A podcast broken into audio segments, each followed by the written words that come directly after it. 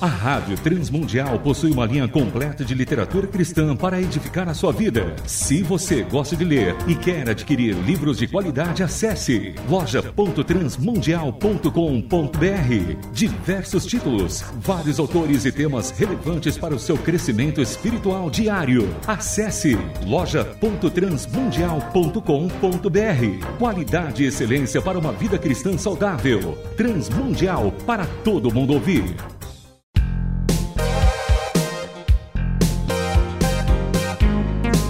Painel Literário. Livros e autores que valem a pena ler. Painel Literário.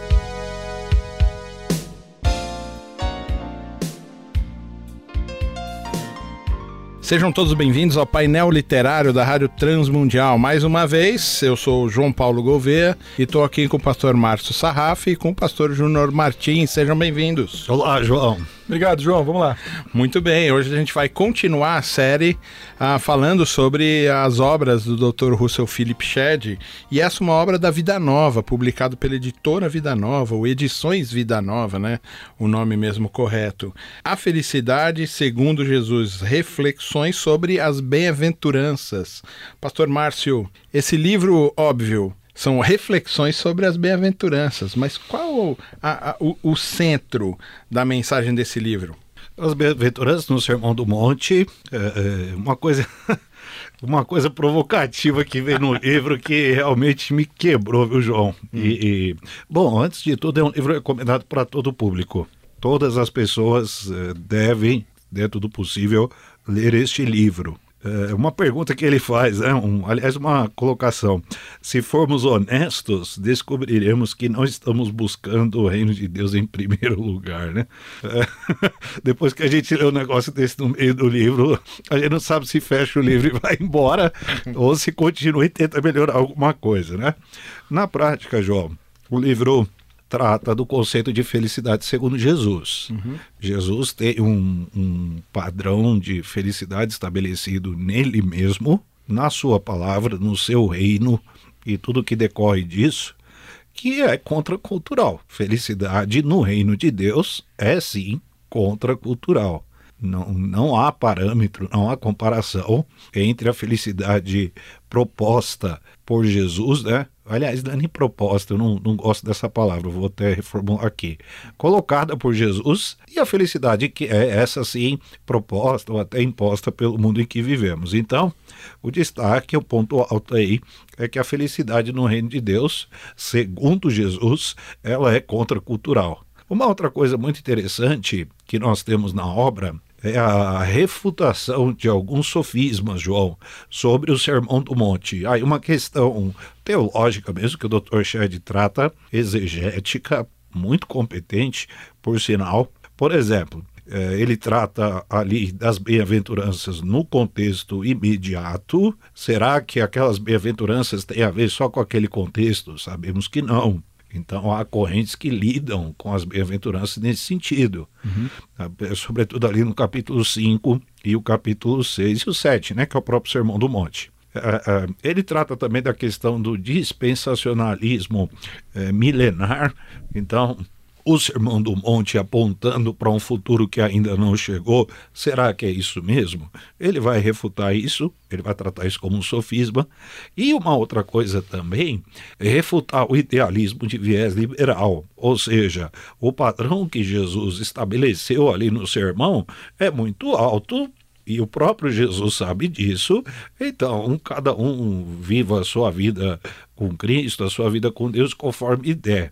Isso é um sofisma que também o livro vai refutar. Então são destaques interessantes aí que nós podemos abordar. Uma última coisa nesse, nesse preâmbulo que eu quero destacar é em relação à paz. É, bem-aventurados né, os pacificadores, a gente sabe que é uma das bem-aventuranças, e interessante que o Dr. Shedd coloca o seguinte: onde falta paz, faltam as demais virtudes.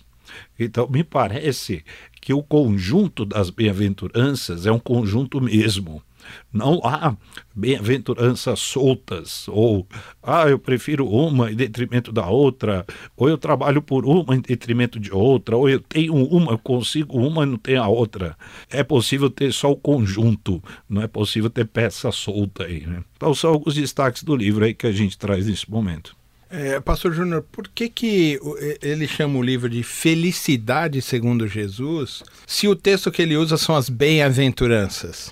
É, essas palavras elas são usadas como, como sinônimos, né? Uhum. Ele até se arrisca, né, usando a palavra felicidade, que ela é usada a, a torto e a direito, né, como diria, como diria o meu pai, é, até de forma banalizada, mas é, é, interessante chamar a atenção dessa palavra que para nós, de algum sentido, ela expressa o máximo da realização e ele está conectando esse máximo de realização à vontade de Deus e usando também de uma forma paradoxal, né? Porque na, nas bem-aventuranças é bem-aventurado o que chora, é bem-aventurado aquele que está lutando e desejando justiça, aquele que tem fome, que tem sede, ou seja, ele trabalha essas coisas no sentido assim bastante paradoxal. Então acredito que ele usou exatamente para provocar isso, né? O máximo da realização nas, naquelas coisas que são simples e perfeitamente identificadas com os propósitos do reino e com a contraposição que o reino faz a esse mundo de trevas no qual, no qual a gente vive ele está apresentando um manual para ser feliz ou ele está meramente apresentando a chegada do reino de Deus que vai alterar completamente a sua vida? É, parte B. é exatamente a máxima expressão do reino de Deus que vai chegar e mudar a sua vida e a partir da sua vida também transformar toda a realidade que está, está, em, está em volta. É, uma, é, é a ética, é o, é o, é o padrão do reino. É, quando o pastor Júnior fala sobre essa questão paradoxal, né? Porque ele está falando assim, ah, você vai ser feliz, o que chora vai ser feliz, Sim. né? Hum. Que parece que ele está fazendo essa contraposição. É, importa tanto a mim, o meu estado na relação que a gente tem com o Espírito, não parece uma coisa passiva? A chegada do reino de Deus vai mudar a sua história, mesmo você estando chorando. Então, João, é... Isso aí a gente vê no livro é. do Dallas Willard, né? É. Chama Conspiração Divina, ele vai falar sobre isso. O, o Paul Preston ele fala uma coisa interessante sobre Jesus, entre tantas que ele fala, né? Hum. Ele diz o seguinte: Jesus nunca usou os poderes dele para atender suas necessidades, o que acha, quem acha que ele o fará para atender a sua. Eu acho que é muito interessante. Então, é, é, de onde a gente tira que Deus ele está é, pronto, é, ele está aí à disposição para uh, nos Uh, nos atender em todas as nossas demandas. Nos contentar. Nos contentar, sobretudo quando as demandas são anti-reino, né? que muitas geralmente. muitas, geralmente. Então, e, e, via de regra, as nossas demandas elas são marginais né? ao reino de Deus. É a ética do reino, João. É, Jesus, no Sermão do Monte, ele não está fazendo propostas. Ali não se trata de idealismo. Ali são exigências. Exigências de um rei. É, o reino tem um rei. E esse rei tem a sua lei, que é a sua palavra, que é a sua ética, que é o seu modo. É, se nós não conseguimos lidar com isso, é, me parece que a gente não, não tem qualificação para pertencer a esse reino.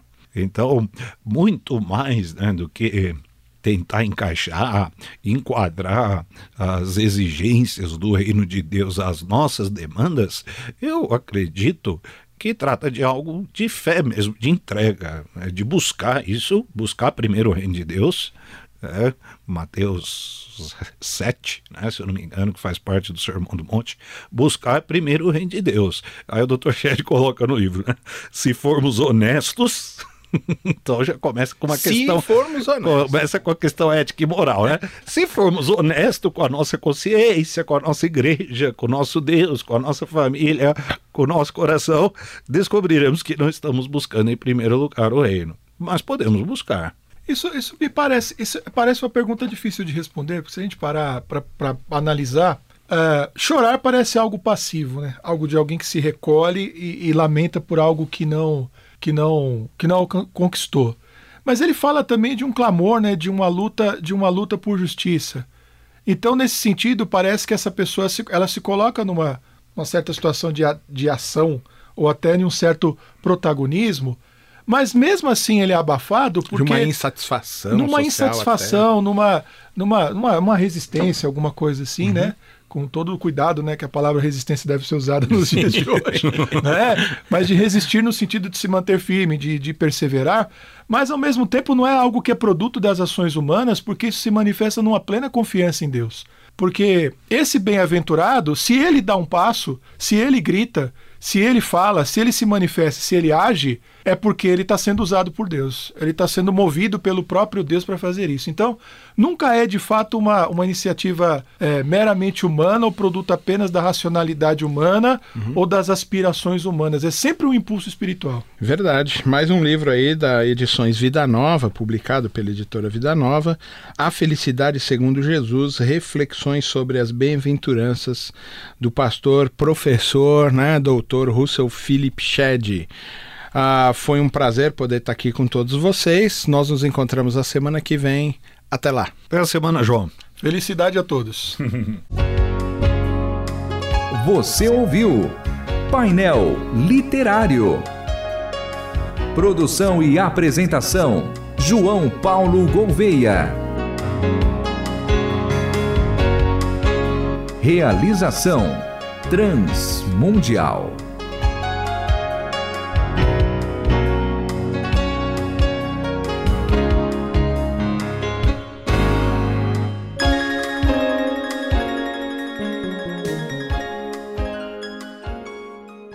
Rádio Transmundial possui uma linha completa de literatura cristã para edificar a sua vida. Se você gosta de ler e quer adquirir livros de qualidade, acesse loja.transmundial.com.br. Diversos títulos, vários autores e temas relevantes para o seu crescimento espiritual diário. Acesse loja.transmundial.com.br. Qualidade e excelência para uma vida cristã saudável. Transmundial para todo mundo ouvir.